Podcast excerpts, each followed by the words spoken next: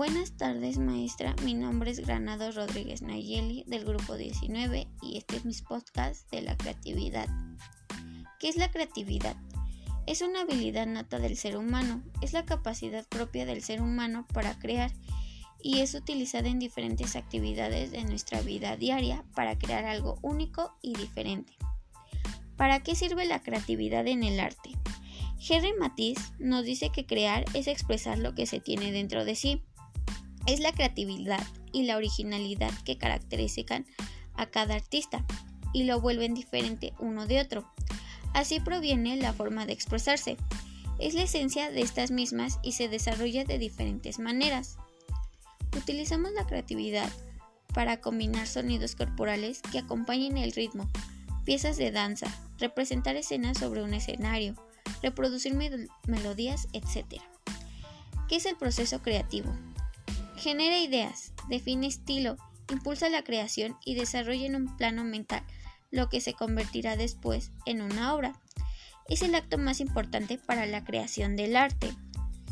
Es un proceso íntimo, pues en él exponemos nuestras emociones y aquí se guardarán también las emociones que provocará. Se encargará de crear algo que no existe, algo que surge de la nada para convertirse en una obra sublime y única. Busca ideas que, que la llenen y que hagan feliz, ya sea libros, películas, redes sociales, etc.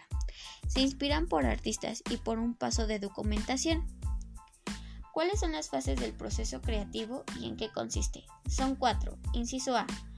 Conocimiento previo. Identificamos aquello que sabemos y aquello que tenemos para expresarnos, como son nuestros recursos, ideas, preocupaciones, etc.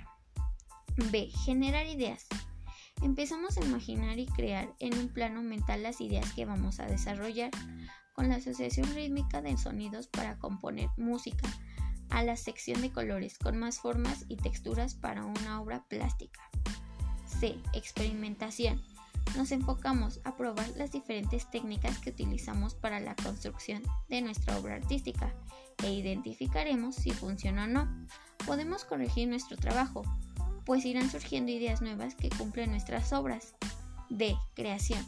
Finalmente crearemos nuestra obra expresando las emociones, preocupaciones e ideas que vamos a exponer en nuestro trabajo.